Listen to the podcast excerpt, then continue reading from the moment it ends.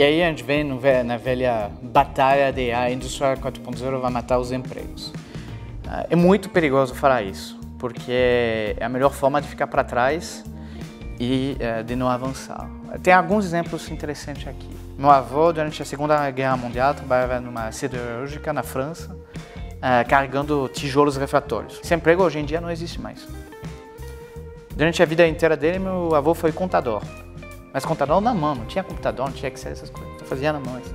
Esse trabalho não existe mais, porque tem o Excel. Aí foi de carregar tijolos para aprender a ser contador. Hoje meu avô tem 96 anos e ele programa em VBA em Excel. E se você perguntar para meu avô se ele gostava mais do trabalho que ele fazia quando ele tinha 16 anos, o que ele faz hoje, ele programa em VBA aposentado aos 96 anos, ele gosta muito mais de fazer o VBA dele e não voltaria nunca.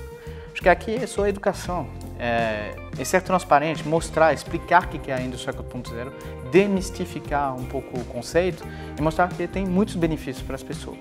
Então a gente não pode acreditar que é só lá, o sistema educacional, o governo vai fazer o retreinamento de todas as pessoas.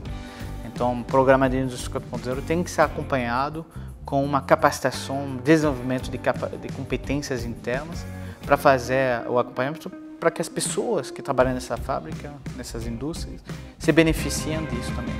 É, para quem está trabalhando numa empresa que está passando pela revolução da indústria 4.0, a gente tem que ver isso como uma é, grande oportunidade, é ter um presente da empresa que está querendo é, seguir com o que o mundo está seguindo é, e em vez de ter medo, ficar curioso, é, perguntar, entender como funciona.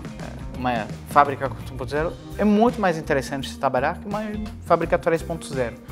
Então fica curioso, aprenda, faça perguntas e veja isso como uma oportunidade para você como profissional para aprender novas competências, novas coisas e trabalhar num ambiente que vai ser muito mais interessante e numa empresa que ao final vai ser vencedora, então que vai ter futuro.